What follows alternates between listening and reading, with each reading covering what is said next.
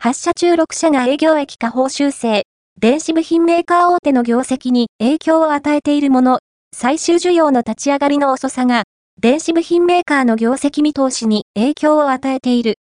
国内電子部品メーカー大手8社のうち6社が、2024年3月通期の連結営業利益予想を下方修正した。23年4、12月の営業利益は、合計で、前年同期比7%減の2704億円で、減少幅が、6四半期ぶりに1桁に縮んだものの、実需の回復が想定より弱い。